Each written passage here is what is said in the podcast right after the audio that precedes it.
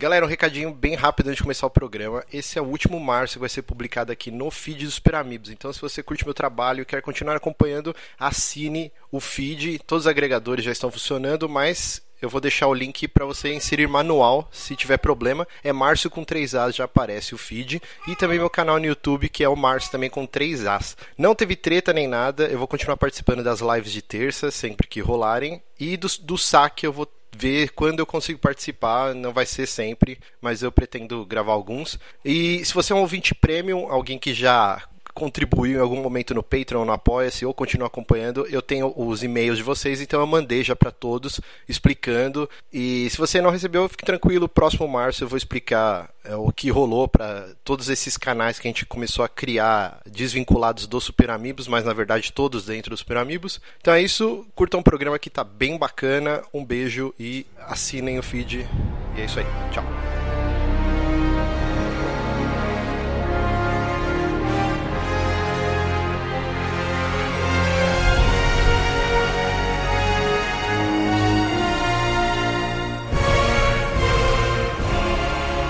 Estamos começando mais um Márcio, não é no Super Amigos, é no novo canal aqui do YouTube. Se você ainda não é inscrito, se inscreva. É Márcio com 3 As igual Triple A, né? 3 Asãos. Mas se você digitar Azinho no, no YouTube, você acha também. O feed, provavelmente se você estiver ouvindo isso, já está funcionando. Eu preciso varar madrugada entrando no iTunes, que é um saco. Mas eu sou o Márcio Barros e aqui comigo o meu querido Bronco. Boa noite, galera. E eu desrecomendei esse nome desde o princípio, mas esse animalzinho é teimoso igual uma porta. Isso, vai sofrer muito hoje porque o Bronco, para quem não sabe, é o Mil Grau, né? É o caixista supremo. Shhh, hoje... Não fala para ninguém, caralho. hoje vai ter um treco aqui. E pra, pra ajudar a gente aqui no time, o Papai Platina, né? Nosso querido William. Boa noite, internet. Boa noite, Brasil. Caraca, três dias pensando nessa abertura e quando você verbaliza, sai isso. É foda. é, acontece, acontece. Agora sim, o maior cachista, cara, talvez do planeta Terra, nosso querido Ogro. Eu? Tamo aí. Xbox 2 mil grau. Mais de 8 mil. Esse é um cachista safado que dá até, dá até raiva. Já brigamos muito no Twitter por causa de Xbox versus PlayStation. É, mas tatuei o X verde aqui. Agora somos braço. todos velhotes, papais e não temos mais tempo de brigar por, por consoles. E aqui fechando o time, nosso querido Felipe, diretamente do Reloading. Boa noite, galera. Valeu pelo convite aí. Agora vai ter esse papo aí. Vamos lá. Felipe, faz o jabá aí pra quem quer acompanhar o seu trabalho. Como faz? É Reloading BR? Isso mesmo, a gente é um podcast semanal que cobre as notícias né, da indústria dos videogames primariamente. Eventualmente a gente tem outros programas. A gente tem o programa da locadora e o programa do Rewind, aí, que no caso, locadora a gente fala de jogos específicos, geralmente jogos mais antigos aí. Tem jogos mais novos também que já aconteceram, mas. E no Rewind, às vezes de filmes, mas assim, o habitual é o Reload BR toda semana falando sobre as notícias dos joguinhos aí. Cujo integrante é o inimigo número um do Bruno, né? Quem é Bruno? Você quer falar sobre isso, Bruno? Não, eu tive uma discussão com ele há 15 anos atrás no Twitter. Nunca nem o vi pessoalmente, não é meu inimigo não. Nós temos você quer, vidas. Você quer plantar, você quer plantar tretinha aí, Quero... que você é mó, você é mó isqueirinho do caralho. Um Quero... marcia, marciarico, você não é nem um isqueiro, é um maçariquinho. Quero criar a treta. Então é isso, gente. É, sem mais delongas, vamos bater um papo hoje sobre o que esperar da Sony em 2018. Nós fizemos é, dois outros programas é, com a pauta bem parecida, um focado na Nintendo e outro no Xbox. E agora, para encerrar, não vamos fazer um de PC, porque ninguém aqui é PCzista. É, a gente ninguém de... joga PC também. Ninguém joga no PC. Só joga. A gente joga videogame. É, exato. PC é para fazer Excel, para mandar e-mail, para trabalhar, para trabalhar, trabalha o dia inteiro no escritório, chega, você não vai sentar a bunda frente do PC pra, pra ficar jogando. Zoeira, a gente, a gente joga. Mas assim, hoje focado então no PlayStation, a Sony, líder absoluta dessa geração, não tem nem o que contestar, né? A, a última informação que eles deram, acho que foi no final de fevereiro, já tinha batido 76 milhões de consoles vendidos do Play 4. Provavelmente agora já deve estar uns 78, se não tiver mais. E lembrando que, assim, a vida do PlayStation 3 ele vendeu em torno torno de 80 milhões, né? Então é um. É 83. Então, é, olha, muito bom. Então, Play 4. No, no, nobre relator, salvo engano, o único videogame até agora que vendeu mais que o, o PS4 foi o próprio Wii, né?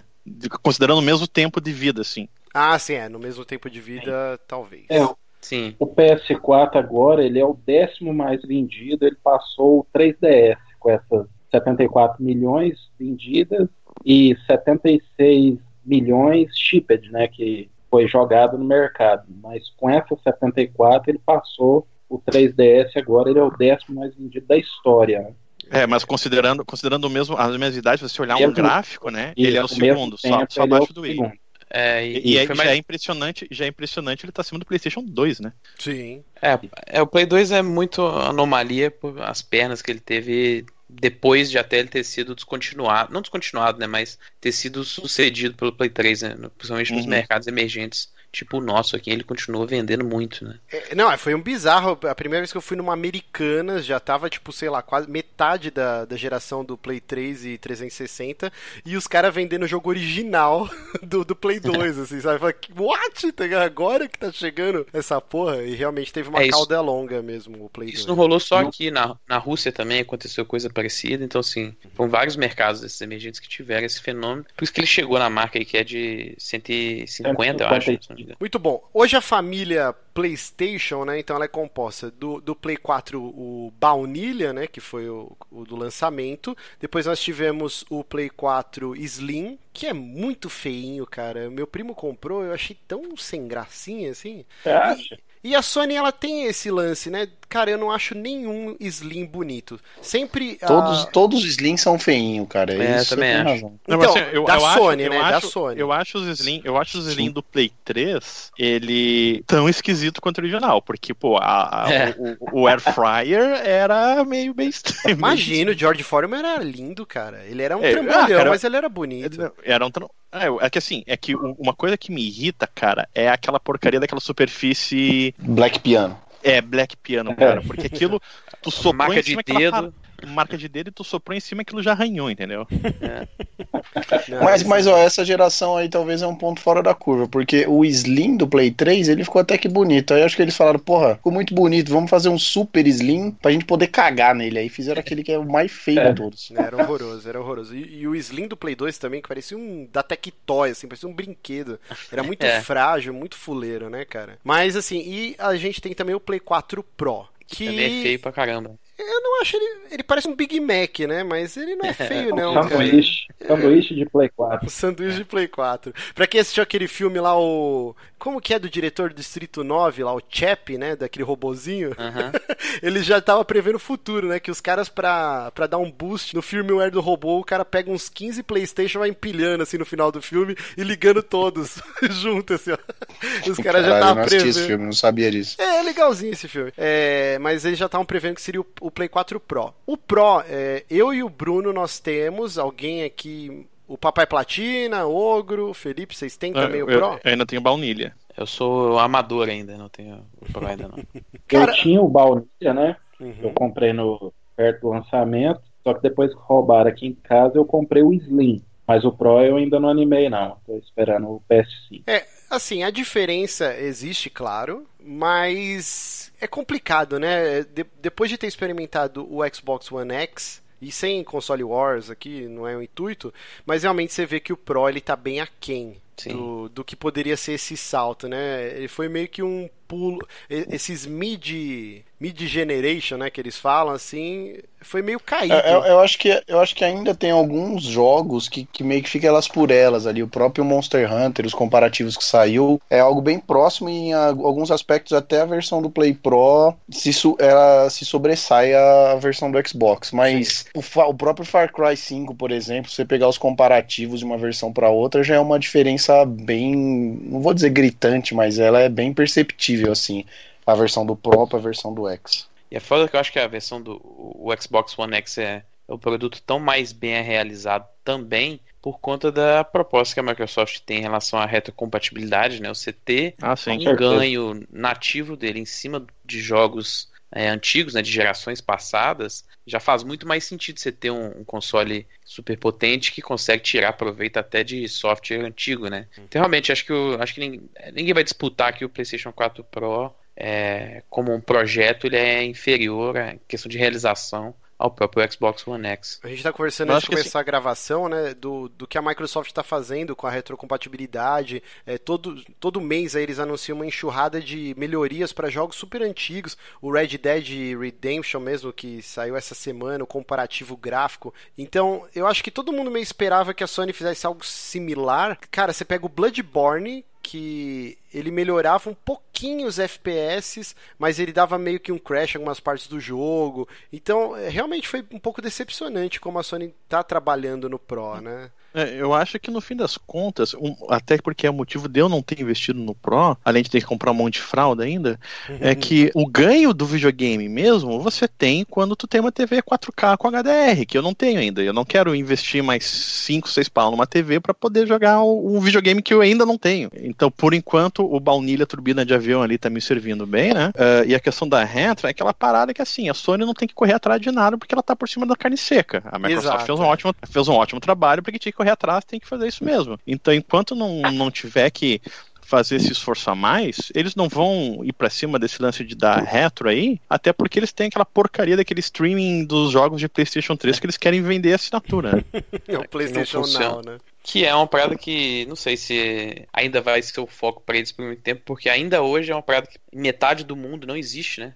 Sim. E para metade do mundo que existe, para muita gente mesmo assim não funciona, né? É, foi é, um, mas... um, tiro no pé. Acho que a Sony se arrepende um pouco de ter gasto rios de dinheiro no Gaikai e é, comprou, é engraçado que ela comprou as empresas que funcionavam, né? Uhum. Tanto a Gaikai quanto o OnLive, né, que ela comprou depois, funcionavam bem no PC, né? O que mais bizarro de ver é isso, que depois que. Mas o OnLive eles compraram para fechar, né?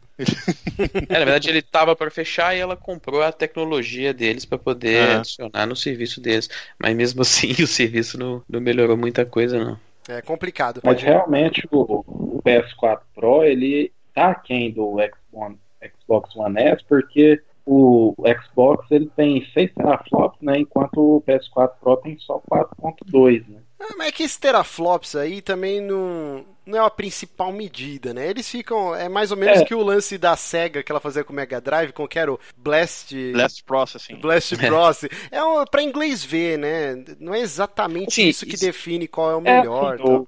Existe uma diferença. Ele define a quantidade né, de operações matemáticas que a GPU pode processar, né? Uhum. Só que aí é. o problema é que a GPU do Xbox, né, ela gira ela gira mais rápido que a GPU do Play 4 Pro, né? Ela gira em 2.1 e o Play 4 Pro em 1.6, né? Sim. Então acaba que uma coisa completa a outra e acaba que os gráficos no, no Xbox One S eles ficam mais bonitos mesmo. É, para muitas pessoas que às vezes queriam ter ganho, por exemplo, em relação à performance, né, em frame rate principalmente, fica mais difícil porque a garganta desses consoles não, é, não era nem exatamente a GPU, era a própria CPU, né? Então, assim, questão visual, questão de resolução, essa diferença da, do Xbox One X faz realmente ele consegue ter vários produtos é, rodando aí no, no 4K nativo que eles falam, né? Muitos produtos da Sony usam aquele esquema do checkerboarding, né? Uhum, que eles dividem os pixels, né? é, que eles dividem o pixel, é, um pixel por 4 e aí conseguem emular a quantidade de pixels no 4K, né? Mas não é,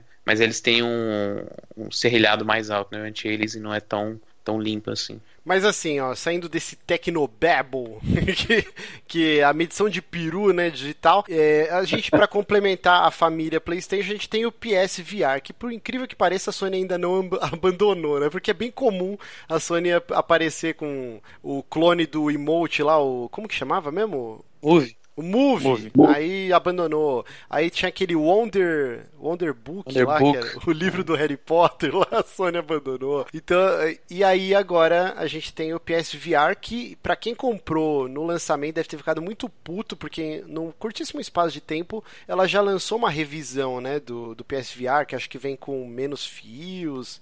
Alguém, o Alex F, né, conhecido nosso, ele tem, mas eu não conheço mais ninguém que tenha o PSVR, cara. Um colega meu, é. um colega meu tem então volta e meia a gente faz alguma, algum churrasco, um evento na empresa lá, ele, ele leva o PSVR. É, eu conheço só o, lá.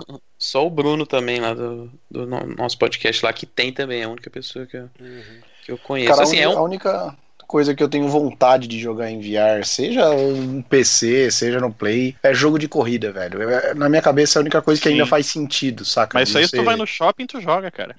Não, sim, mas digo, eu gosto de jogar simulador pra caralho, assim. Então. Mas vai, vai sair, algo né? O que- Drive Club e o Gran Turismo Sport ainda vai sair pro VR ainda. Não, o, Gran- o Gran Turismo. É, os dois já o tem. Gran Turismo já rola, já acho. Ah, já, É, é, já tem. é engraçado que o produto de, de corrida no PlayStation VR que o povo fala que mais deu certo em questão de tecnologia mesmo foi o pad que eles lançaram recentemente pro Wipeout lá, né? Uhum. Que, a- que para mim, eu nunca imaginaria que ia dar certo, porque você imaginar que aquele tipo de jogo no VR é loucura, né? o vômito na certa, né? Mas aparentemente. Mas, Cara, mas deixa eu contar, na, na, na, na. BGS é, do ano. Quando que eu te encontrei em março na BGS? Foi 2016? 7? É, não, acho que foi 2015, não foi? Não, não 2016, 2016. 16, 2017 tá. eu não fui. Eu joguei a demo do futebol de robôs lá do PSVR. E eu me esqueci o nome daquele jogo. Mas, cara, eu passei tão mal, tão mal, que esse cara, nos primeiros dois minutos, meus olhos, minha cabeça estavam doendo muito. Deu, não, cara, fiquei numa espera do cacete pra jogar isso aqui. Eu vou até o final mesmo que eu desmaie nessa porcaria.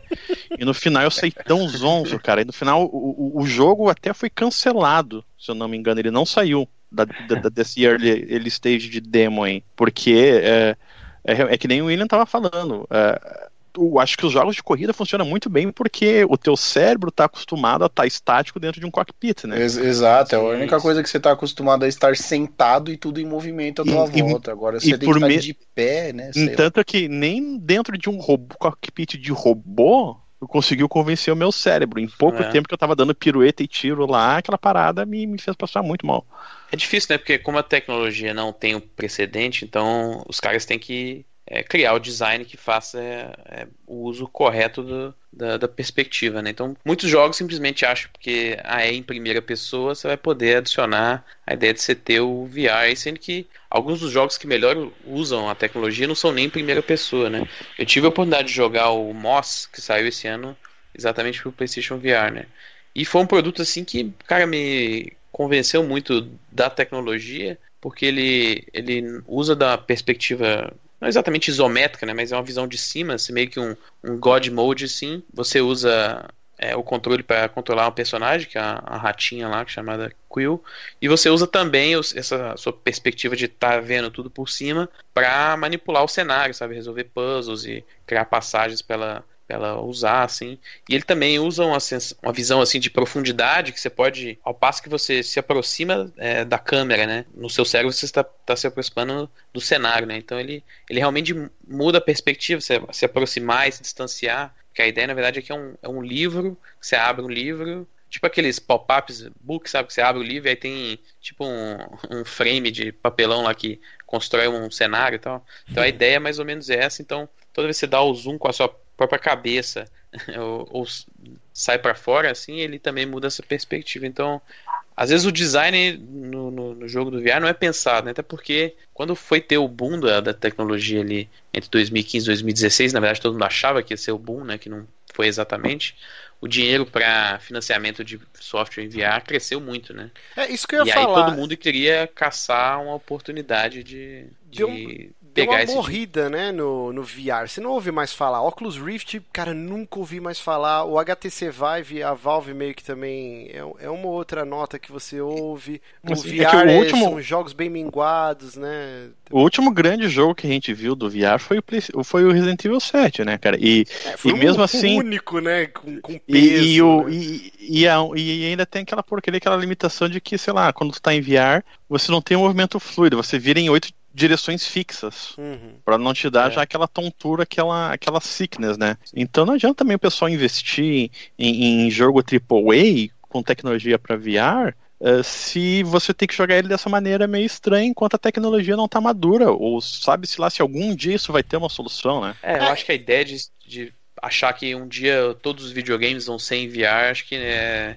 é, é errada, sabe? Acho que é- é- o VR, assim como você, você joga jogo no videogame, pessoa, o povo joga jogo no celular, joga em portátil, eu acho que o VR é só mais uma linha, sabe? Sim, sim. Ele não é, vem pra, não é a- acho que ele nunca vai vir pra não vai substituir. substituir o controle, né? A- achar É. que todos os jogos do futuro serão em VR, pelo menos É. nas próxima, na próxima década, é que nem tu achar que todo brinquedo de parque de diversões vai ser um bang jump, sabe? Não É. É, a minha única experiência com VR foi na casa do, do Honório, eu- o HTC Vive, que hoje é o, é o melhor do mercado, né? Sim. E, cara, é super legal, mas assim, é um puta trambolhão. Você tem que botar uma câmera em cada quina do quarto. E aí. E os jogos, assim. São experiências mais lúdicas, não tem nada com gráficos absurdos. Então tinha aquele, aquele Labs, eu não sei se esse é o nome correto da Valve. Então tem um, um de arco e flecha pra você atirar nos bonequinhos e tal. É tudo bem lúdico, assim, não tem um jogo, por exemplo, Resident Evil 7, né? É algo de peso. O do Mago, tu chegou a jogar? Do Mago? Que você faz uns gestos com as mãos usando o controle do VR, então você faz tipo um gesto do Doutor Estranho, tipo Spider-Man, assim, com as mãos, e tu vai selecionando as magias e atira bolinha de fogo, faz escudo Não, com as mãos. Ah, esse não é o. Esse não é o do o jogo da Insomniac, não? O The, The Unspoken, eu acho que chama. Não sei, porque eu joguei é a que- demo e não vi o nome do jogo. A É ideia fiquei- dele é isso, ser um PVP de magias assim, aí com Eu achei foda porque tu faz os mesmos gestos com as mãos apertando os dedos, e daí, como você vê as mãos do mago mexendo com os dedos que você aperta no controle, é a tua mão que tá ali, cara. Eu achei muito impressionante essa parada. Mas eu acho que, a- tá falando do gráfico, acho que uma parada que limita a evolução gráfica do, do VR e também talvez tenha até uma influência nesse motion sickness que a gente sente, é que por mais alta que seja a resolução daquela telinha do óculos, quando você cola ela no teu rosto, não adianta que tu vai ver ser Sim. irrigado, sabe? Uhum. Ah, e porque uma aplicação que eu acho bacana do VR, mas ele tem que melhorar muito a resolução para melhorar, para isso ficar bom, é que eu testei nesse no PSVR do meu colega, é que você pode fazer a opção de jogar um jogo comum sem VR, como se estivesse vendo um telão. Aí tu tem um telão Sim. de 80 polegadas na, na, na frente da sua cara ali, e você vê o, o jogo numa tele maior que de repente que você tem no quarto, no espaço maior que você precisa que você não tem na tua casa, entendeu? E só que como a resolução do óculos é muito pequena, tu vê a tela grande, só que com uma resolução que ainda incomoda. Então, nesse ponto, a, a telinha do, do óculos VR ela tem que melhorar também. Muito é um bom. jogo que elogiaram muito no VR é o, é o próprio Batman, né? O Batman VR, né? Uhum. E o Rush of Blood do, do Until Dawn lá. É, esse foi bem elogiado mesmo, né? Que é tipo um on-rail shooter, né? Isso. eu acho que o produto, é, falando de Sony, o maior, maior sucesso que ela teve em- é, no PlayStation VR até agora, acho que é o próprio Farpoint, né? Que foi o que introduziu aquela, o novo, aquela, aquele controle de, de arma lá, né? O Point Gun, não lembro exatamente o nome, que é que usa o Move também, né? Você encaixa Uhum. o Move nela e ela é como se fosse uma arma. Que foi um produto, assim, jogos de VR geralmente tem um, um staff bem pequeno, né? Se não me engano, o Farpoint foi Sim. 12, 13 pessoas. Então, um produto que não é caro para construir, para fazer, né? Por conta do staff menor. E foi, acho que, o produto dela mais vendido aí é, em questão de VR até o momento. Exato. Eu tô curioso para ver como vai ser o Battlefront, né, em VR, que ainda tá para ser anunciado, né? Tem tá para ser lançado, né? Anunciado já foi. Cara, ou, ou ele vai fazer essa parada do Resident Evil de te limitar o movimento, ou então você, todo mundo vai ter o, vai abrir a cabeça no meio e vai sair o cogumelo do The Last of Us da sua cabeça jogando essa porra, cara, porque Mas assim, ó, esse papo do VR tá muito bom, mas é, onde eu queria chegar com isso, né? Então, o que a Sony oferece pra, pra gente hoje é o, Play, o PlayStation Slim e o Pro, e o PlayStation VR e o Now, que assim, eu nem vou listar aqui como um oferecimento É. porque ninguém usa, né? E aí. Ainda mais pra gente aqui, né? Exato. Não funciona nem nos Estados Unidos, né? Não direito. funciona direito nos Estados Unidos. Então, por que, mesmo. a- e- e tem o lance também da PSN, que já é muito melhor do que foi antigamente, mas ainda tem que melhorar muito para chegar perto da live, volta e meia tem eh, falha de segurança, uma série de coisas, assim. E, por exemplo, aqui em casa, os dois consoles estão ligados na- no mesmo hub, e, cara, eu sofro para conseguir entrar na PSN para comprar um jogo, ou às vezes baixar os jogos da Plus. Eh, Às vezes eu desisto até. E, e é inadmissível, porque os dois consoles estão ligados na porra da mesma rede, sabe? Então, para você baixar um jogo, a demora é muito maior. Então, assim, a Sony ainda precisa investir mais na infraestrutura da PSN. E aí eu pergunto, mesmo com todas essas mazelas, né? Por que, que a Sony tá dando essa lavada absurda na Microsoft? E aí que eu queria chegar. Acho que o grande ponto são os exclusivos, cara. A Sony, desde o início dessa geração, ela sempre focou. É jogo, jogo, jogo, jogo. A gente vai investir no, é, em jogos japoneses, trazer para cá. A gente vai dar todo o tempo que nossos estúdios precisam para ir iterando os jogos, né? Então, não tem problema que vai adiar trocentas vezes o Uncharted, adiar trocentas vezes o Horizon, é, porque eles querem lançar o jogo mais próximo da perfeição aí. E mesmo assim vai ter patch, mas eu acho que esse é o grande lance dessa geração da Sony, é, é investir pesado nos exclusivos. Cês, cês e é interessante... além, dos além dos exclusivos, a Sony ela bateu muito em marketing, né? Não no marketing certo, na verdade, o que aconteceu foi que a Microsoft ela fez um marketing errado, né? Uhum. Então, desde o, das primeiras E3, antes do lançamento do PS4, a Sony tá batendo em marketing. Cara, a, a, a Microsoft ainda está sentindo, tá sentindo hoje ainda aquela aquele primeira apresentação do, do, do console que falou que ia ter o Always Online, empréstimo e o cacete, né, cara? Isso eles estão sentindo até hoje.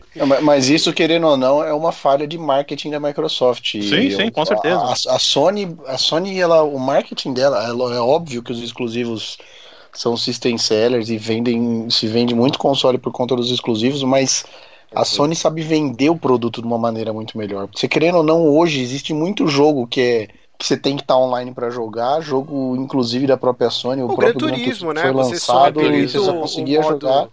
Não, depois sofreu tanta crítica que eles lançaram agora um modo. Um modo offline, né? Aí, que é um modo offline. Mas é, é algo que iria acabar acontecendo com essa geração e na próxima mais ainda, mas que a Microsoft apresentou para o público de uma maneira ruim e ficou uma má impressão. É, eu acho, sinceramente, que durante o começo da geração não foram nem exatamente os jogos, acho que é, exclusivos no caso. Acho que realmente o marketing, que vocês falarem, que a Sony construiu muito em cima também das falhas do, do concorrente, é, foi muito mais importante, porque se você pensar nos dois primeiros anos, não, se pegar o, de destaque, o launch, launch lineup ali de, do é, Xbox no primeiro ano é e, do, e do Play era absurdamente melhor.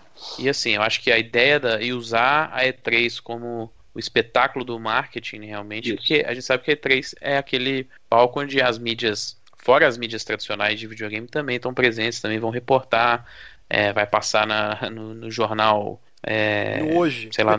É, tá ligado? então, assim, é, acho que a, a, ideia no começo foi muito mais o marketing. Até pra você pensar, acho que os exclusivos fazem muita força em conjunto. Mas, assim, se você pegar os, os jogos mais vendidos da plataforma, é difícil. É, Uncharted, se não me engano, é o exclusivo mais vendido, um pouco mais de 10 milhões, Uncharted 4 no, no caso, né? 10 uhum. milhões numa, numa, plataforma de base de quase 80, né? Então, assim, ele não é exatamente o produto que mais. Não tem o attach rate da Nintendo, né? Que tipo. É, teve uma época que cada Switch vendido tinha um, um Zelda. Tinha um mais Zelda vendido do que é. Switch até, né? Não tem então, esse assim, acho, rate. Acho como, como um conjunto eles são muito fortes. E até porque, se vê uma apresentação no E3, eu, o povo fala muito da de 2015, mas eu, eu acho que a de 2016 foi bem melhor no caso. Você vê vários produtos, é, God of War tava lá, Days Gone, é, o próprio Spider-Man, e às vezes um ou outro produto não, não chama a atenção da pessoa, mas quando ela vê o conjunto, né? É, acho que ela pode nem jogar um desses jogos, mas quando ela vê esse conjunto, ela se sente convencida. Mas acho que a, as parcerias de marketing, principalmente com as third parties que, elas, que eles fizeram nesse, nessa geração, foram chaves, assim. Call of Duty, Destiny, jogos de Star Wars, todos esses desde o começo tiveram é, parcerias de marketing é, com o PlayStation 4 também. Eu acho que isso às vezes leva muito mais é, pessoas a pro console do que até alguns exclusivos assim, sabe? Então, Exato. E, cara, a, a Sony é muito boa. Eu... Fala, falei. Que era exatamente o que a, o Xbox tinha na época do Exato. 360, né? Sim. E também tu vai ver, mas se tu for, for pesar também, uh, além do, dessas parcerias com as third parties, tu vê que a, a Sony mantém um ecossistema de first e second party muito variado. E quando tu, tu vê sempre entrevistas de, de pessoal que trabalha para esses estúdios, até do próprio Shuhei, que cuida dessa parte do relacionamento com esses estúdios, né, dos exclusivos, tu vê que eles sempre dão aquela, ó, Uh, eles não interferem, eles não encomendam um jogo, ó, tu vai fazer um shooter, tu vai fazer um RPG, eles deixam o pessoal fazer o pitch do jogo que eles quiserem e não rola uma interferência do, do da Sony neles, entendeu? Então tu acaba conseguindo ter uh, uma quantidade muito variada e criativa desses jogos exclusivos. É, Não é menos, só né? shooter. Mas, cara, mas olha o que é essa Lembra aquele Remember Me? Aquele Remember Me ia ser um exclusivo do Play, do Play 3, né? E aí o jogo é, tava bem encaminhado, acho que o Adam Boyce lá que foi lá e falou, né, tá ruim. É, não, mas, mas ele rolou. Não, ele, mas eles deixaram fazer o Remember Me conforme eles iam querer fazer, né? É, na, na, época, não, na época não foi nem ele que o. Acho que o Adam Boys ainda tava na Capcom, que foi acabou sendo a publisher no final, né? Ah, mas era, era um produto da Sony que ela uhum. falou: ah, não tô afim mais não, e deixou passar, largou o produto e a Capcom que assumiu, né? Isso acontece algumas vezes, assim, né? É, nessa geração a gente teve alguns casos também de. Às vezes, às vezes não que a Sony dropou, mas que ela até vendeu jogos que eram dela para outras publishers. Uhum. É, a gente teve o caso recente aí que eles fecharam a, a parte de desenvolvimento externo que tinha dentro do estúdio da Santa Mônica, né? Que no passado é, produziu jogos como Journey, é, Unfinished Swan, e, e eles tinham jogos lá, até da própria Giant Sparrow, que era developer do Unfinished Swan, e que, que era o What Remains of Edith Finch, e eles venderam o jogo para publisher que, na verdade, era essa galera do desenvolvimento externo da Santa Monica Studio, que foi trabalhar com a Annapurna Interactive, que é um, era um estúdio de cinema, né, que passou a publicar jogos também, e eles compraram esse jogo da Sony, ele e o, o, o Atan também do Keita Takahashi. Rola às vezes dela dropar realmente projetos assim. Mas assim, dropar e cancelamentos são coisas que, que, rolam bastante, né? Às vezes as pessoas pegam muito no pé até da Microsoft por conta de cancelamentos nessa geração, eu acho até um pouco exagerado. Ah, não é exagerado com... quando você tem cinco exclusivos para aquele ano e cancela dois. É, eu acho que o problema com ela é que ela, ela, teve uma falta de sorte que ela já tinha revelado os jogos, né? Mas, por exemplo, cancelamento uhum. quando os jogos ainda não foram anunciados são super comuns, assim. Ah, sim, claro. A própria Santa Mônica Studio teve um jogo muito grande cancelado, é, que era lá do Stig Asmussen, que hoje em dia está fazendo um jogo de Star Wars lá na Respawn, né? E só que ele, como ele não tinha sido revelado, muita gente nem, nem, nem sabe, então não existe não existe aquele, aquela pressão em cima da, da publisher por ter cancelado algo assim, né? Mas assim, Mas, isso assim, que a gente chegou a arranhar, eu acho que até além dos exclusivos, é claro, o exclusivo é super forte, mas esse lance do marketing de moldar na cabeça das pessoas que o multiplataforma é meio que o exclusivo. Então assim, o lançamento do Destiny, mesmo ele saindo pro Xbox também, parecia que era um exclusivo, né, cara, de PlayStation, e eles sabem trabalhar é, muito todo, bem isso. É, todo mundo que comprou Destiny praticamente do, dos grupos que a gente vê comprou no PS4, né? Porque era não, tem que jogar no PS4, a galera tá toda jogando nele. Exatamente. E, e, às vezes, e, e, antes do pessoal comprar o jogo, já sabia que a galera ia jogar no PS4, porque toda a porcaria de uh, outdoor comercial que você via de Destiny lá na gringa Prisão Outdoor é tudo Greatness Awaits PS4 Destiny 2, sacou? Então, uhum.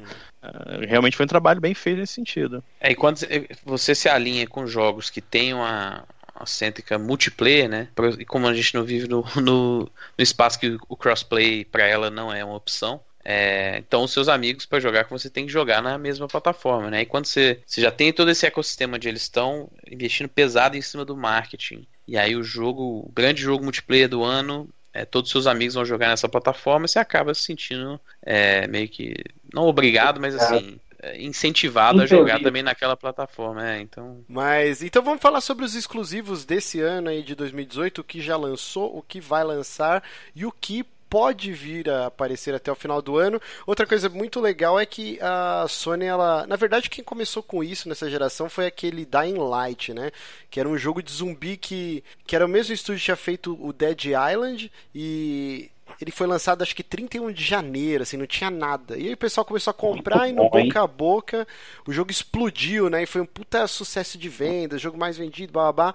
E, e eu acho muito interessante que a Sony ela começou a pulverizar esses lançamentos em épocas mais propícias e parou de bater de frente com Call of Duty, com todos os lançamentos, né, do fall, né, do, do finalzinho do ano. Então, você lançar Bloodborne, acho que foi em fevereiro ou março que saiu Bloodborne. Março. O março. O, cara, Horizon foi em fevereiro. Horizon, fevereiro, é. o Until Dawn, que para mim é um dos melhores jogos dessa geração. Ele Until saiu. Dawn foi agosto. Agosto, por aí. E agora, por exemplo, a gente... a gente vai ter o God of War agora em abril, né? Isso foi muito inteligente, em vez da Microsoft ficar dando murro de ponta e faca e lançando um, um, Gears of War 4, tipo, no final do ano, sabe? É meio burrice isso, né? Cara, segura até o ano que vem, então, e lançando coisa do ano. Não dá para ficar batendo. É igual esse ano vai ter o, o Red Dead 2. E todo mundo já tá movimentando as suas agendas para não lançar nada, né, junto, né? Até Call of Duty tá lançando um mês antes, esse ano, né? Pela primeira vez é, nos últimos 10 anos, se não me engano, vai ter um Call of Duty em outubro, né? Então a parada. Ainda mais depois da notícia, né? Que o GTA V foi o produto pop mais rentável da história, né? Tipo, não tem como é. bater de frente com a Rockstar, cara. Então, assim, é, quando... A própria Sony adiou um produto que eles chegaram a comentar que seria 2018 para 2019, foi o Days Gone, né? Uhum. É praticamente uma, duas semanas depois de ter saído a data oficial do Red Dead. Então, assim, bem provável que isso teve alguma relação. Até porque o Red Dead Redemption 2 é mais um produto que é, a Sony se aliou em, em questão de marketing, né? Uhum. Então você pode ter certeza que vai ter bundle, é, aqueles anúncios lá com exclusive content, 30 dias de, sei lá, uma arma exclusiva, uma bobeira dessa que eles fazem tanta questão de ter, né? É. Mas vamos falar então um pouquinho do, dos exclusivos então desse ano. Eu listei aqui meio que por ordem de lançamento, né? É, muita coisa que eu não joguei, então vamos ver se algum de vocês chegou a ter contato. A gente teve, acho que em janeiro, teve o Dissidia Final Fantasy, que é aquele jogo de luta, né? Com diversos personagens da franquia. Não foi muito bem avaliado. Alguém chegou a jogar? Uhum. Não. Não, não, não, não, eu não sou público disso. É, você é sim, Ogro, você gosta dessas porra. Bom, aí a gente teve. A, a, Sony tá tentando espremer até o bagaço do sucesso é, repentino, né? Do, inesperado, na verdade, do Until Dawn. Então a gente teve mais um jogo de VR, teve o Rush of Blood, que foi super bem elogiado. E aí teve o lançamento também no começo do ano do The Impatient, que é é como se fosse uma prequel do Until Dawn, ele mostra o que aconteceu com os mineradores que, que foram infectados lá na, nas minas, o, todo o lance do Endigo, e falam que é um jogo bem meia bomba. Eu joguei a é. demo é. dele no, na BGS ano passado e assim, era muito bizarro, porque você joga sentado numa cadeira de rodas, né? Uhum. E aí você tem aquele movimento da cabeça, só que, tipo assim, eu olhava para baixo ou pros lados e a minha cabeça não, tá no, não tava no lugar que ela devia estar, tá, tá ligado? Parece que meu pescoço era gigantesco, assim. então era uma situação muito bizarra, assim. Você e tava a... jogando com, com Homem-Aranha o pescoção lá. Mas assim, a, a Supermassive, ela inclusive teve uma, um report da, da Eurogamer recente, né, que falou que é, por conta exatamente do sucesso do Until Dawn, eles passaram a pegar vários projetos ao mesmo tempo e seis, pois é, em seis meses eles lançaram aquele Hidden Agenda, né, que era um, um jogo parecido com a premissa do Until Dawn, só que era pro programa novo até da Sony, que é o Playlink, né, que você usa o celular como controle, né, que é a ideia deles de tentar popularizar um pouco a plataforma para quem não está acostumado com o controle. E aí depois o The Impatient, e esse ano também, em março, teve aquele Bravo Team lá também pro PlayStation VR. E os três jogos, assim, foram criticados exatamente por falta de polimento, falta de foco, assim. E aparentemente foi um problema que o estúdio teve que, por, por se ver na posição de sucesso com o Dawn, os caras pegaram quantidade maior de de produtos que eles podiam fazer de contratos, né? Meio que fizeram tudo meio que as, e é ruim até pro, pro, pra IP, né? Porque, porra, Until Dawn foi um Isso. baita sucesso, aí quando você começa a lançar um monte de, de, de jogos caça-níqueis e, e não são bem avaliados, você começa a enfraquecer o nome do que poderia ser um Until Dawn 2 ou sei lá qual outro nome que seja. É, dá uma enfraquecida no, no produto, né? Eu realmente é, eu não curto. É só, é só olhar quanto tempo levou para sair outro Assassin's Creed que prestasse. Né? é complicado. Bom, aí em fevereiro nós tivemos o Shadow of the Colossus Remaster, eu ainda preciso comprar. Gosto muito do, eu joguei no PS2, não joguei aquela versão um pouquinho melhorada que saiu no PS3. Mas esse remaster, cara, é lindíssimo, né? Os caras mudaram tudo no jogo, né? É, é até tudo. mais um remake, né? Assim, é, é um remake é, mesmo. É, assim, ó, é, ele joga, ele, ele joga exatamente como o original, ele tem a mesma física. Uh, eu, eu fiz um, um, Enquanto eu tava rodando aqui no videogame, eu peguei no vídeo do YouTube para ver como era a apresentação. Uh, ângulos de câmera, diálogos, tudo igualzinho que era original. Só que ele tem essa casquinha de jogo contemporâneo no, no, no clássico, entendeu? É, eles fizeram um esquema de mapeamento no moderno para os botões. Você pode jogar igual o antigo também, né? Mas uhum. ele tem um esquema que eu achei até melhor. É, é bem melhor mesmo. É, e assim, é bizarro que eu joguei o do Play 2, né? É, na época. E do Play 3 joguei pouquíssimo também, mas assim, eu acho que se, se tivesse chegasse uma pessoa para mim e falasse que nunca tivesse jo jogado, acho que sem dúvida recomendaria essa versão de PlayStation 4, sabe? Acho que a única coisa que é bizarra é a cara do, do Vander, assim, que eles é, fizeram uma parada muito bizarra com ele e perdeu um pouco daquela. Identidade um, otaku. É, não, é, também, mas é, é assim, semi-spoiler, assim, ao, ao, longo do jogo ele vai. É, a, a, o rosto dele vai mudando por conta de acontecimentos dentro do jogo, né? Uhum. E essa nova versão perdeu, acho que, muito desse impacto de você ver realmente uma mudança física nele com os, os atos que ele, vai, que ele vai fazer. Mas fora isso, cara, é realmente impressionante tanto que eles criaram, assim, do, realmente foi do zero, né? O que eles falam é que eles, eles têm a engine é, da Bluepoint rodando junto com a engine antiga e eles vão realmente recriando tudo e criaram todos os assets praticamente do é, zero. É, quando assim. eu coloquei na pauta, inclusive eu escrevi Shadow of the Colossus Remake, mas aí quando eu fui pesquisar, não, é um remaster. Porque, mano, os caras é recriaram o jogo, né? É bizarro ser um remaster, né? Bom, hum. aí 22 de março nós tivemos Ninokuni 2, que eu tô louco pra pegar, cara. Eu, eu curti muito o lance da batalha ser agora meio que um action RPG naquele esquema do, dos Tales of, né? Eu, tá muito bonito graficamente, ele tem diversas inovações, batalha campal com exército, tem uma parte que vira RTS, você tem que uma, construir uma cidade, é, é, muito diversificado o gameplay, e falam que ele tem um grindzinho lá, mas que não é tão absurdo, e eu fiquei bem interessado, cara. Eu quero pegar o Nino Kuni 2. Alguém chegou a jogar aqui? Cara, eu só também tive a experiência do, das demos aí também, né? Uhum. É um jogo que infelizmente não parece estar tendo um sucesso comercial muito alto, não. No, próximo, no próprio, ele saiu no PC também, né? Ah, ele no saiu próprio Steam. Saiu, saiu. É, no próprio Steam que eu achei que ele fosse ter uma, um aceitamento grande, assim, não parece ter conseguido, não. Mas é. Assim, questão de recepção, ele tá realmente bastante elogiado. Uhum. É, Bruno, você ia falar alguma coisa? Não, eu alguém jogou o primeiro, porque eu, eu joguei o primeiro, não cheguei a fechar e eu gostei bastante do, do jogo. Inclusive é um jogo que eu jamais acharia que você ia querer jogar, porque é, é japonesice Mas eu gosto de extremo, RPG, assim. É, é, é, mais, mais ou menos, né? Mais ou menos. Eu sempre soube que você era um otaku. Eu sou um otaku fedorento. Mas vamos lá, agora dia 17 de abril nós vamos ter o Yakuza 6 o Bruno tá maluco com Yakuza, está jogando zero, né, Bruno? Eu tô jogando o Kiwami, na verdade, que o Bonatinho me Não emprestou. É não, o Kiwami é, um. é um e o zero é, é um. Ah, o zero se passa antes do um, mas é um jogo que foi feito do zero. Ha. Ah. Mas. e o, e o Kiwami é um remake do 1. Bom, você vê como eu manjo de Yakuza. O, o Bonatti estava me explicando, ele falou que é muito parecido. Eu perguntei se lembrava Sleeping Dogs. Ele falou, não, cara, é muito mais o, o jogo do Dreamcast lá, que, o Shemui. É o sucessor espiritual do Shenmue. Ah, é o Shenmue, só que. É um Shenmue on drugs, assim, porque é bem mais. É, a parada do combate ser bem mais porradeiro, assim, sabe? Ele tem aquela. um espírito um pouco do. Do beat'em up, né? Do, é, do beat'em up, do brawler, assim, só que aí vai pro espaço 3D. O Zero é um jogo divertidíssimo, assim, cara. Eu tive a oportunidade de jogar ele é, ano passado pro review e, assim, é um jogo e divertidíssimo e conteúdo pra caramba, assim. E, e você recomenda jogar primeiro o Zero ou o Kiwami? Assim, eu, eu joguei pouquíssimo dos próprios Yakuza no, no Play 2, né? Que né, foram os que foram localizados é, mais rápido, assim, os do Play 3 demoraram bastante, né? Então eu não sou o grande manjador da história, não, mas é, acho que o zero é exatamente o começo, né? Da, eu, eu vou dar a recomendação que o Bonatti deu, porque o Bonatti tinha os dois, eu pergunto, ele queria me emprestar os dois uma vez, eu falei, não, não empresta porque eu vou demorar um ano para fechar, que é o que realmente está acontecendo.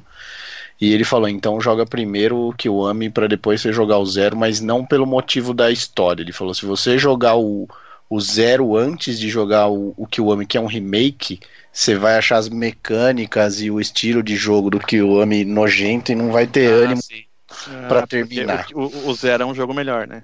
Exatamente. Muito bom. Bom, agora 20 de abril, se você está acompanhando esse podcast no lançamento, então ainda não não jogamos God of War, que Cara, é um jogo esperadíssimo, né? Eu que nunca liguei pra franquia God of War, eu só joguei o primeiro, eu tava bem avançado e meu cunhado fez favor de apagar o meu save no meu Play 2. Eu fiquei muito puto e nunca, nunca rejoguei. Mas assim, eu nunca fui fã do Kratos, acho um personagem super vazio. Mas, mas você não tem que ser fã do Kratos pra gostar de God of War. não. Não, porque assim, ó, o God of War, a história relevante dele é a do primeiro. E ponto. Você matou o Deus da Guerra, acabou acabou a parada, né? Eu devia ter terminado ali a história.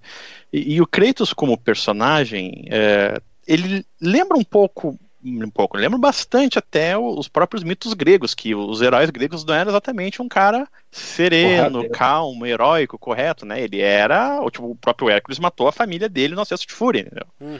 Mas o, o, que sempre me atraiu no God of War foi sempre a jogabilidade. Por mais que o pessoal chegue e fale, ah, mas God of War é só quadrado quadrado. Então, filho da puta, sobe a porcaria da dificuldade do, do jogo, se tu acha que é fácil, tá fácil para ti, porque é, quando o jogo tá te desafiando uh, mais, que aí tu vê a necessidade de para inimigos diferentes, utilizar combos diferentes, armas diferentes e magias diferentes, sabe? E aí quando tu tá uh, dominando isso, o God of War 3 e o Ascension, que são os de PlayStation 3, é, eles acabam se tornando um, um, uma dança mortal e um jogo de controle de multidão, assim, porque é muito bacana tu estar tá jogando ah, contra não, sim, sim. 18 é... inimigos e tu bate num com a espada e troca para o Gladius, bate naquele, faz tal magia, e isso é, é isso que me atrai no God of War, entendeu? É, é que eu não sou Nos muito fã de, de hack and slash, assim, são pouquíssimos jogos que eu, que eu zerei desse estilo, eu não sou muito fã, e God of War nunca,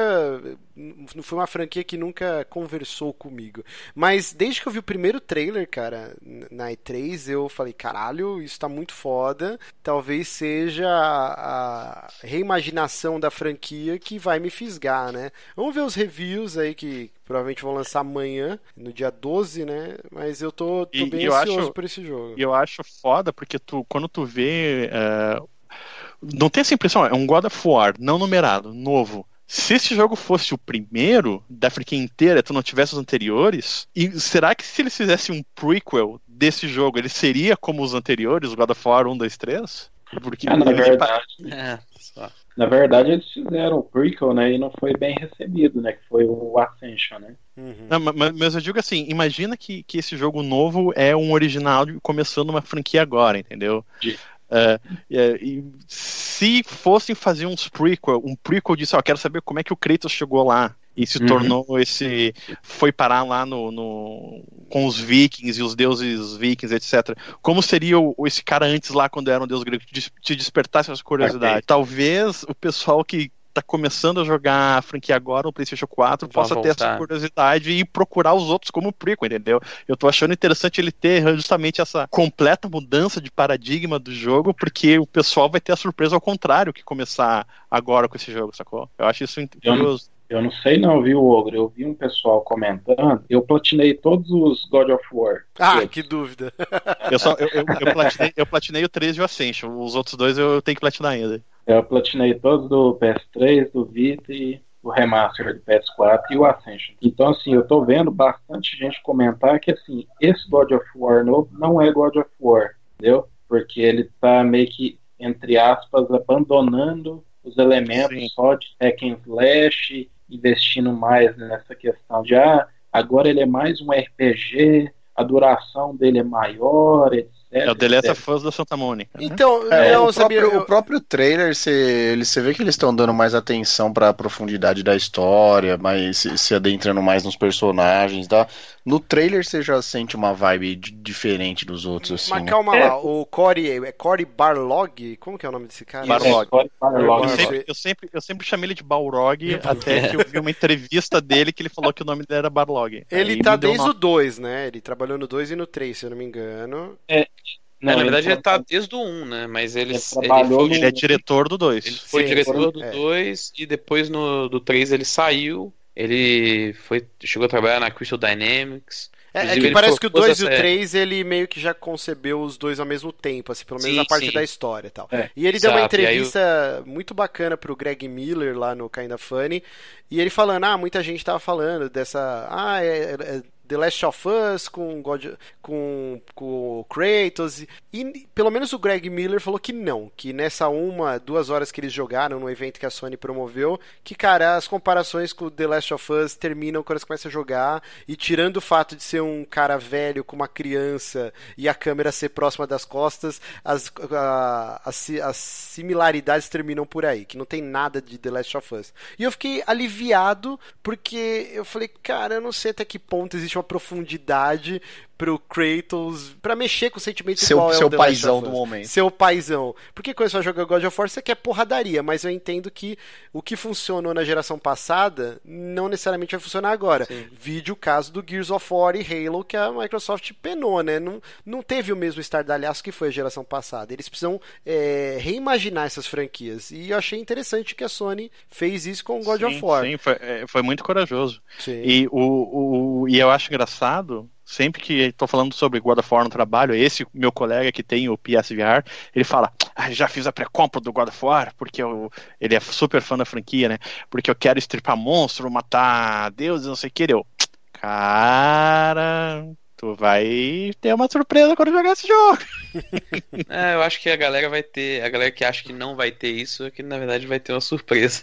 Será? porque eu, porque eu tô ouvindo aí pré-release da galera que jogou. Acho que ele não. Pelo menos é o que eu ouvi, assim, né? Claro que a gente, a gente tá numa posição meio ruim ainda, porque o jogo vai sair daqui a uma semana e tudo que eu tô falando aqui pode ser completamente errado. Mas é, é. O que a gente tem ouvido aí é que ele ainda tem esse DNA, sabe? De, de, daquela grandiosidade. Claro que não vai ser daquela forma, até porque o jeito que o jogo já fez no passado, né? Você escalando os titãs e tal, aquela parada é, cinemática. A galera fala que às vezes a- ele tá pegando dos jogos da Naughty Dog em questão de ser um jogo super com foco né, na cinematográfico, mas a gente tem que pensar que o próprio God of War foi quem começou isso dentro do catálogo da Sony, né? O God of War 1 e 2, ainda no Play 2, que tinham muito essa ideia do, do jogo cinematográfico, né? E que isso ainda está presente, aparentemente, no jogo novo, de formas diferentes, mas assim, aquele DNA do God of War, do, do Kratos é, abrindo as pessoas no meio e é, enfrentando in- inimigos bem maiores que ele ainda existe, assim.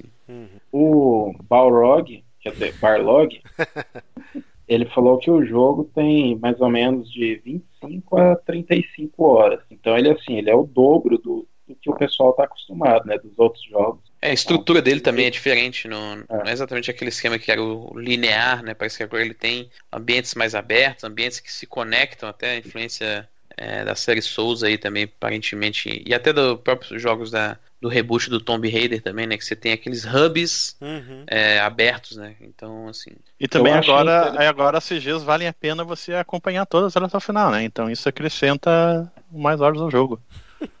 É o que eu achei interessante que o que o Barlog falou é que vão ter duas árvores de XP, uma pro Kratos e uma pro filho dele, né, o Atreus. E nem todas as habilidades do, do Atreus elas vão estar relacionadas a combate. Algumas vão estar relacionadas à tradução de runas, etc. Então assim, você vai ter que escolher, ah, eu tenho aqui tantos pontos de experiência para upar o Kratos, ou eu vou ter que upar o Atreus primeiro. Eu acho que isso vai ser bem legal, viu? É, é, provavelmente a gente vai fazer depois um programa exclusivo de God of War, então fiquem ligados aí. Vamos continuando na, na lista aqui dos exclusivos, ó. Em maio, aí a gente tem 25 de maio, Detroit Become Human. Esse jogo eu tô bem interessado. Eu tenho sempre o pé atrás com o David Cage, porque quando você vai jogar nunca é o que o que parecia. É, eu, né? eu, eu, eu, tenho, eu tenho a opinião polêmica aqui que os jogos do, do David Cage são uma tech demo super valorizada. eu, eu, sei lá, eu joguei o Heavy Rain lá, achei ok. Uh, não me interessei por aquela gimmick de tu fazer aquela árvore de possibilidades da história continuar, porque depois que tu faz uma ou duas vezes e consegue o final bom e tu sabe que é o assassino, eu perdi completamente o interesse para jogar as outras possibilidades do jogo, sabe? E o, o da É Beyond, Beyond- Two Souls, né? Beyond Two Souls lá também não peguei emprestado, até nem coloquei no videogame. Num... Então, esses jogos do David Cage é um, sei lá, eu, eu sou muito mais os jogos da, da própria Telltale nesse mesmo gênero, mesmo sendo completamente inferiores tecnicamente, graficamente, do que a própria narrativa bizonha do que o David Cage tem. É, é... Cara, pra mim, pra mim até hoje o melhor jogo que eu joguei é o Fahrenheit, velho. É o único que me impactou, assim, que eu falei, caralho, que negócio bacana, porque os outros também eu concordo com o que você falou, são uma, uma tech demo de luxo. Até porque o Fahrenheit foi o primeiro, né? Sim, então, sim. Tem um impacto é, muito Ele chegou e mostrou alguma coisa diferente. Os outros. É, o, prim o, primeiro dele, na verdade, foi o Omicron, né? Que tinha até o David Bowie é, no David Bowie. Nossa, The Nomad Soul, jogo de PCzão. Mas vamos lá. Aí. Uh... PC não, era de Dreamcast. É, ah, é que ninguém lembra do Você, Dreamcast, você desrespeita, né? você desrespeita o maior console da história, sempre. Bom, e aí o último exclusivo listado, né? Seria 7 de setembro, olha que data boa, feriadão. Spider-Man da Insomniac e esse jogo, rapaz, eu tô tendo uma síncope porque é, estou jogando, estou jogando as minhas fichas nesse aí como o grande jogo da Sony do ano. É, cara, esse jogo vai ser foda demais. Será? Né? É foda porque... que a só porque me disseram assim, ó, vai ser tipo o combate do Batman, mas é com o Spider-Man. Pronto, me ganhou. Sim, sim. Cara, o, é engraçado que hoje mesmo teve um, um, vídeo sobre o combate, né, que tá rolando a cobertura da Game Informer, né, no mês é o jogo do mês com aí. capa lindíssima do Lex Ross, cara. E, exato, e essa cobertura é, é, aumentou muito a minha, meu interesse em cima do jogo, porque finalmente a gente tem uma ideia melhor de como que funciona é, praticamente todos os sistemas. Ele é engraçado que o combate que a gente tinha essa ideia que era bem Arkham assim mesmo, ainda tem essa ideia, mas cara, tem uns movimentos que eles mostraram hoje aí que o bagulho tá parecendo um, um Devil May Cry da vida, assim, sabe? Você, Também gosto. Spider-Man jogando os inimigos para cima e continuando no ar enquanto ele faz uns combos, puxando inimigos assim também. Então, assim, é engraçado que a gente ficou tão acostumado a ter produtos bem medíocres assim mesmo em relação a é, a franquia do Spider-Man né? nos últimos anos, né? É, quando a gente vê um produto é, com uma developer bem reconhecida, que é a Insomniac, e que do jeito que ele está sendo construído é até meio inacreditável assim pensar que isso realmente pode ser um dos melhores jogos do ano, mas o que a gente tem visto é tudo muito positivo, é, né? E de novo, a janela. E, e vocês jogaram o Spider-Man 2, que saiu pro PS4? Não, aqueles do, da Activision, não, do, do filme, né? Você fala? Não, é, ele é um pouco baseado no filme, mas não é totalmente. É, eu platinei ele recentemente e. Você vê que ele sempre começa com eu platinei. Né? Ei, papai platinei. Bem encabulado até assim, né? Pô, eu platinei. É, Três filhos, hein, cara? Três filhos. Isso aí, cara, isso aí já tá botando filho pra farmar troféu, cara. Ainda não, mas só quase. Pois é, eu achei ele muito similar ao, ao que apresentaram do Spider-Man, o Marvel Spider-Man. Né? E pelo que eu vi, cara, esse Marvel Spider-Man, ele vai pegar todos esses elementos do 2 e melhorar eles a um nível quase impossível. É, então, assim, eu tô muito ansioso pra esse jogo também, viu? Não, e assim, eu peso então... pelo Sunset Overdrive, que foi um jogo divertidíssimo, eu adorei ele no Xbox e, e eu entendo que navegar pelo cenário, se já era divertido pra cacete no Sunset Overdrive, imagino que vai ser com o Homem-Aranha, cara, que você vai ter o artifício da teia, que não existia no Sunset Overdrive. Então... Engraçado, tem coisas assim que você consegue é, ver que foi de um jogo pro outro, né? Quando você vê o jeito que o, que o Homem-Aranha anda pelos prédios, né? Ele bota a mão no, no prédio, assim, igualzinho o seu personagem no Sunset Overdrive também, assim. Então, realmente, acho que o, a experiência que eles tiveram com, com aquele jogo, que é realmente um jogo divertidaço e talvez um dos jogos é, mais injustiçados da geração aí. Com certeza. É, e eles levaram realmente isso todo aprendizado para esse projeto. Acho que só dá mais confiança ainda da qualidade que a gente vai ter em setembro. Muito bom. Aí aqui. Não, é, pode, pode falar. Vocês, vocês acham que eles vão revezar o gameplay entre o Peter Parker e o Miles Morales? Ou vai ficar só no Peter mesmo. Já falaram que a Mary Jane vai ter uma parte jogável, né? Do que, é, pelos eu... trailers parecia que ela tava como uma repórter investigativa, não sei se eu tô maluco, uhum. mas eu acho que com o Miles acho que não. Talvez uma DLC, mas no jogo é, principal ele, acho que não. Ele, ele tá no jogo, né? Mas uhum. assim, é, em questão de gameplay, a gente não tem ideia ainda. Seria bacana, eu acho. Mas, assim... O Mikael de Freitas falou: Miles Morales, o meu ovo.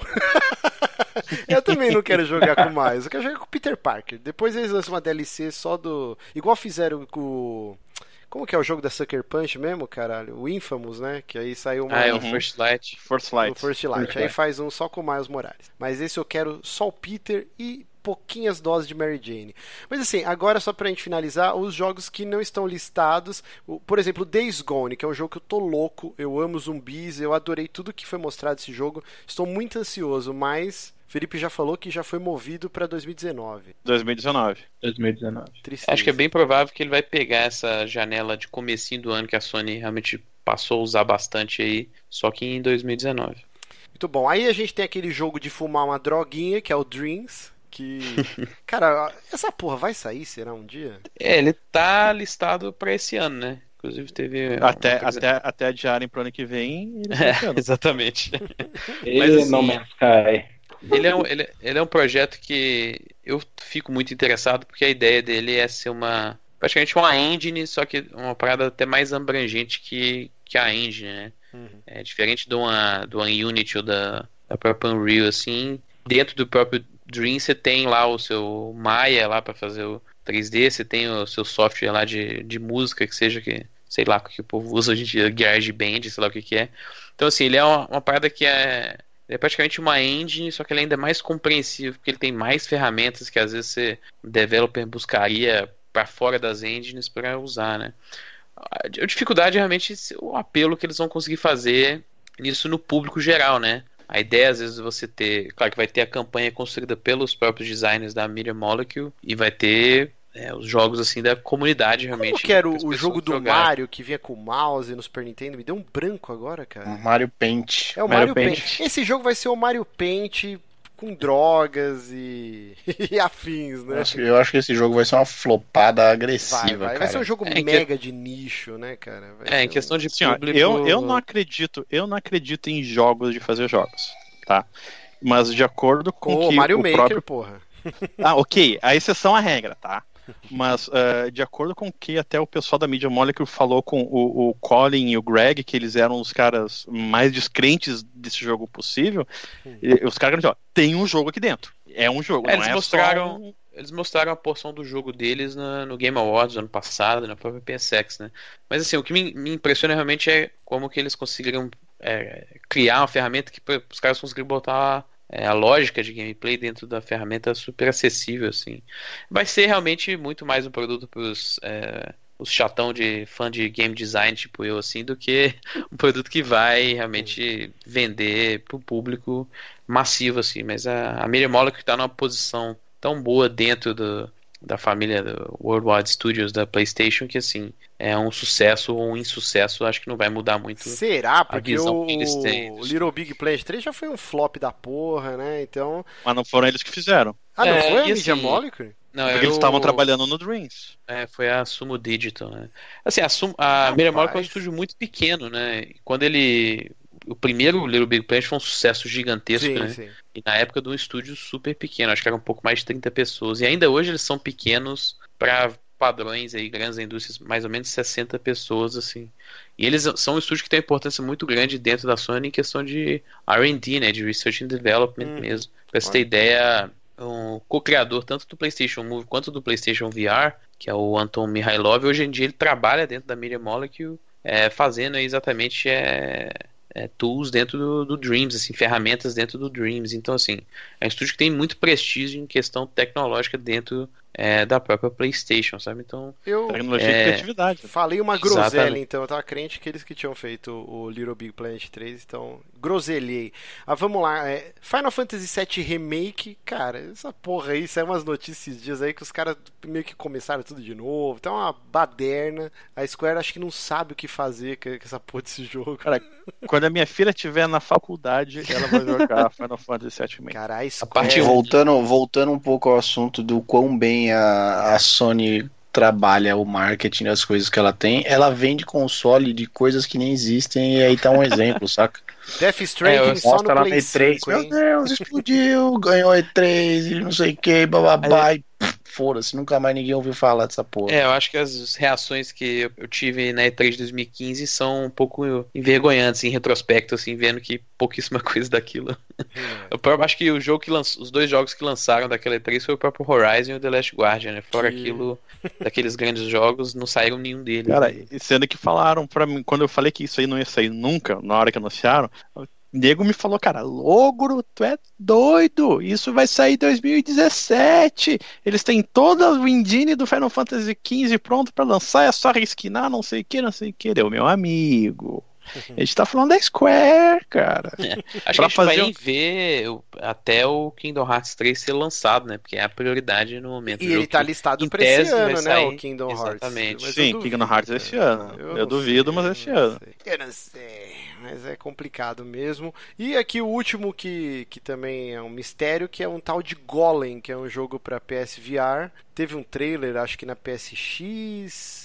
Parecia bem interessante, mas até agora nada. Esse jogo já era pra ter saído ano passado, foi adiado. E vamos ver aí o que vai acontecer. E aqui pra, pra Mas ens- tem, um, mas, tem um, mas tem um que não está na sua lista aí, Márcio. Qual que é? Death Stranding. Esse vai sair junto com o The Last of Us Parte 2. Deixa eu fazer dois. É, no Esse PlayStation aí, 5. esse aí vai sair quando fizerem o filme do, desse livro do Tolkien que vai sair esse ano. Vai sair junto com o filme desse livro. O quê? Não estão lançando um livro do Senhor dos Anéis esse ano, um livro que não estava escrito. Do A hora que fizerem um filme. Anéis? É, Rapaz, a hora que fizerem um, é, as a queda de dos Dunaden, um negócio assim. A hora que É, fizerem um livro dessa porra daqui uns oito anos, aí sai esse jogo. aí. Mas o então. Ghost of Tsushima, vocês também não acreditam que sai esse ano. Não, né? não sai esse ano. Não. Isso aí é Acho que da, os jogos que a gente falou que são 2018 são os que vão sair. Acho que não tem como É. ter nenhuma surpresa desse tipo.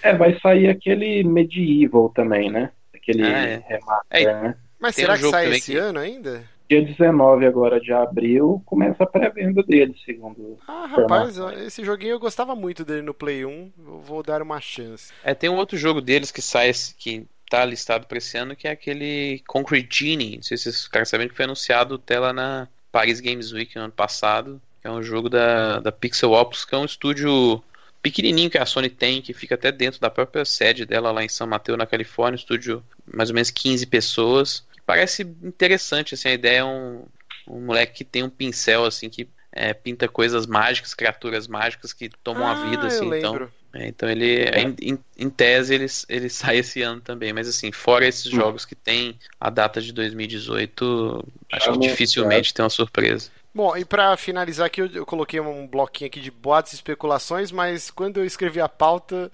eu, eu ainda tava na dúvida, né? Que tava rolando um burburinho, não, o PlayStation 5 vai ser anunciado até o final desse ano, mas não, né? O Jason Schreier lá do Kotaku, ele lançou uma matéria gigante e desmentindo, né? Ele entrevistou diversos desenvolvedores e ele não divulgou o nome das pessoas, mas eles falaram que, assim, existem alguns... é, kit de desenvolvimento rolando, mas é aquele PCzão preto, né, fechado, escrito positivo. e, e é isso, com algumas specs, né? Não existe ainda o kit de desenvolvimento mesmo do console, é, é mais pro pro departamento gráfico, né, dos estúdios saberem, ó, aqui a gente pode trabalhar, isso vai ser mais ou menos o futuro. Dá pra fazer isso no engine, essas coisas Exato. assim. É, É, Até porque mas- é, é, a, a geração passada já foi muito longa. Ela durou o quê? Uns sete anos. né? Oito, Foi. foi oito. Sete, oito anos. E o- eu até acreditava que essa geração seria mais curta até ele, ela, eles fizerem essa geração 0.5 no meio, Sim, entendeu? sim.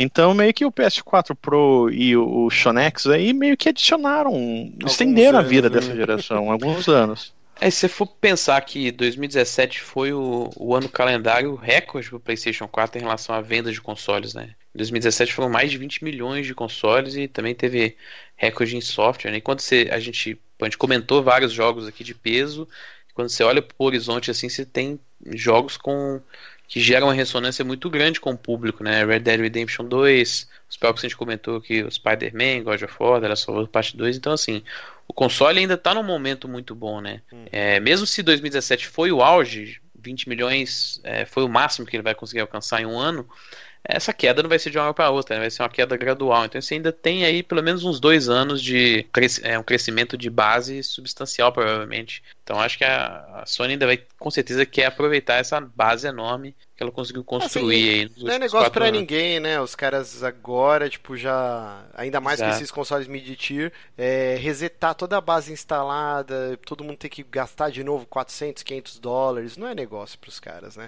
É, eu acho, eu acho que esse boato surgiu, cara, meio que de um, um wishful thinking, uma, um, um, desejo do pessoal depois da uh, próprias declarações da CD. Uh, na verdade, eu descobri que é CD Projekt Red, uhum. o nome da, da, da, da, desenvolvedora, que eles falaram que o Cyberpunk não ia ser nessa geração, ia ser só na próxima. Uhum. Não, na verdade, eles falaram assim, que ia ser um jogo entre, entre gerações, é, né? Que ia sair para essa e para a próxima. Um é. ah, eu achei é. que ele ia ser exclusivo da próxima. Não, Mas não. meio que quando falaram isso, lá, ah, então o, o, próxima geração já tá aí, né? Porque ó, esse jogo vai sair logo. Só que o jogo vai ser gigantesco, cara. Eles vão ficar é, muitos anos fazendo logo. isso. Não, vai sair logo, pô. A gente não tem nada do jogo, cara. Nada além do nome. Vai ver, provavelmente vai ver ele né? esse ano aí. Nessa E3 é. já, já falaram que é, eu acredito que vai ter alguma coisa, sim. Mas então, PS5, pelo, pela matéria lá de Jason Schreier, provavelmente só 2020 e olhe lá. Então, assim, para finalizar, vocês acham que a Sony lança um Vita baseado no sucesso do Switch? Ou ela é, desencanou de, de, vez de portátil? Ah, acho que de jeito nenhum, assim. Cara, eu, eu, eu tenho a seguinte opinião. Já tem um outro fontes também dizendo que esse ano eles descontinuam o PS Vita de vez. Uhum. Já começaram a puxar a tomada, desligar os aparelhos que... dele. Porque eles não anos atrás, assim, que isso aconteceu. Mas é que tá, eles ainda estavam mantendo o PS Plus jogos de PlayStation Vita, né? E, já não, e não vai mais ter. Sim. A então, partir isso, de março do ano que vem não tem mais. Mar... já não vai mais ter jogos de PS Vita na, na Plus. E, e a questão sobre o do novo PS Vita, cara, eu não duvido, porque assim, o sucesso do, do próprio Vita e do, e do 3DS ainda prova que é um nicho de mercado que é significativo, só tem que saber aproveitar ele bem coisa que a Sony costuma não fazer, mas o potencial está é. lá. E, então, dinheiro e interesse nisso eles têm. Então, eu não duvido que eles não, não olhem para isso e tentem fazer alguma coisa, porque o PS Vita é um hardware muito bom, só que ele não teve o suporte de jogos e de serviços necessário para mantê-lo. Sim. Assim, acho, acho que a ideia do, deles ter, terem é, no RD neles, né, no, realmente pesquisa e desenvolvimento, alguma coisa parecida, com certeza eles têm, né? Porque certo que tem. Certo eles estão sempre tendo, a gente está falando no PlayStation 5 aí, assim que eles fizeram 4, uh, os desenhos para o 5, as ideias para o 5 começam no outro dia já, né? Mas assim, hoje, é, o mercado que o Switch mais ameaça o PlayStation 4 é o Japão, né? É, hoje, no, com um ano mais ou menos de vida, o Switch já tem uma base de 4 milhões no Japão, enquanto o PS4 tem 6 milhões em bem mais tempo de mercado. Né? Mas nos Estados Unidos, é, por exemplo, o PlayStation 4 ainda é o console líder, né? Ele foi o console mais vendido em 2017, ele ainda é o console mais vendido em 2018. Então, assim, ainda não existe a ideia de que o Vita tá, que o Switch está tirando o mercado do PlayStation 4. O que, o que aparenta ter é que o, o Switch revitalizou um segmento e trouxe várias pessoas tanto do mercado tradicional, é, o PlayStation 4, Xbox One e PC, quanto pessoas que às vezes não estavam nem jogando mais, assim, né? A Sony tem que lançar e... um Splatoon, um clone de Splatoon, que ela conquista o Japão. Cara, o Splatoon é uma febre no Japão. É, mas, mas, mas, nisso, mas, mas, nisso, que, nisso que o Felipe falou sobre a questão do mercado de portátil é perfeito. E, tipo, do ponto de vista estratégico, não faz sentido tu ter esse segmento do mercado com um player só sem Sim. fazer concorrência, entendeu?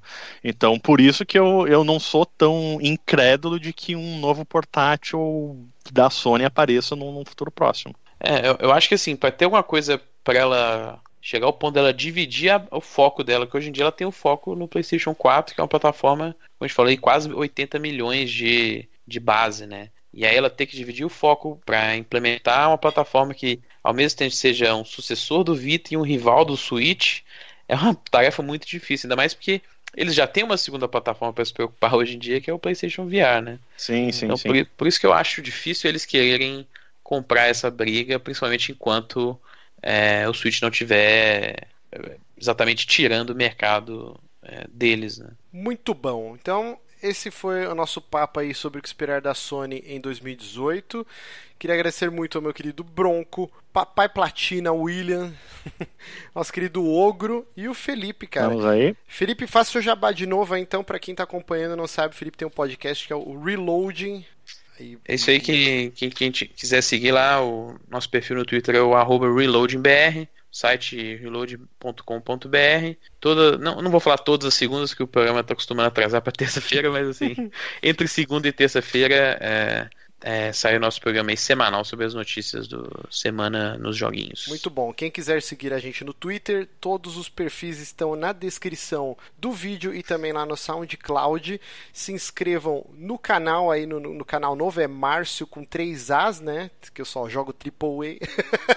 então se inscrevam lá nesse canal novo.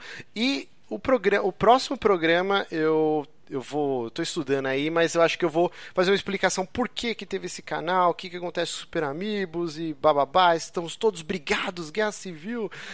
Não, a verdade, a verdade é que o Márcio é um entrepreneur dos podcasts e projetos de, de YouTube. Ele funda um, faz sucesso e ele sai para fundar o próximo. Eu sou um é, start, ele é tipo um investidor. Startupeiro de podcast. Eu, eu tava até conversando com o Diego GC, né, nosso amigo ontem, eu falei, cara, eu trabalho na mesma empresa há 16 anos, sou casado há 12, tenho dois cachorros, uma filha, deixa eu ser pelo menos é, putanheiro nos no meus hobbies internéticos, né? tipo, pelo menos nisso, deixa eu, eu pular de galho em galho. Mas depois eu vou gravar um programa explicando tudo que rolou, para quem tiver interesse, é claro.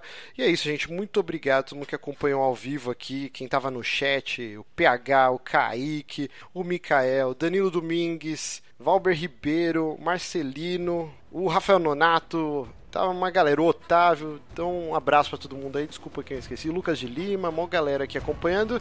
E é isso. Um beijo e até o próximo programa. Abraço. Valeu. Falou. Falou.